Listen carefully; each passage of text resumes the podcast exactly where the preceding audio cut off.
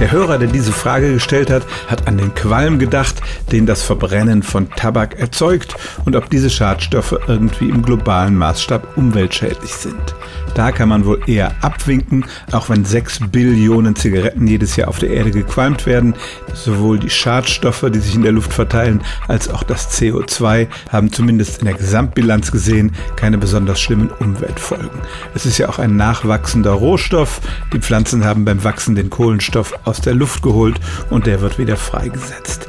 Aber durch die Produktion der Zigaretten werden eine Menge Treibhausgase erzeugt. Vor drei Jahren ist ein Report erschienen, der hat das alles aufgezählt. Tabak wird ja zum Beispiel getrocknet, dafür werden fossile Brennstoffe genutzt, dann werden die Produkte über weite Strecken transportiert und es wird auch viel Wasser eingesetzt in der Produktion, gerade in Ländern, wo das Wasser knapp ist.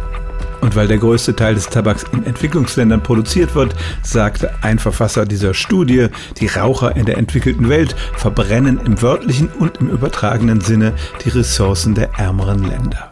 Fasst man alles zusammen, dann sind Raucher für 0,2 Prozent des globalen Treibhausgasausstoßes verantwortlich. Das klingt zunächst mal wenig, aber wenn man bedenkt, dass es hier um ein Laster geht, das ja eigentlich überhaupt keinen Nutzen hat, dann ist es doch eine ganze Menge und man muss sagen, ja tatsächlich, mit jeder Zigarette schädigt der Raucher nicht nur sich selbst, sondern trägt auch zum globalen Klimawandel bei. Stellen auch Sie Ihre alltäglichste Frage unter stimmtz.radio1.de.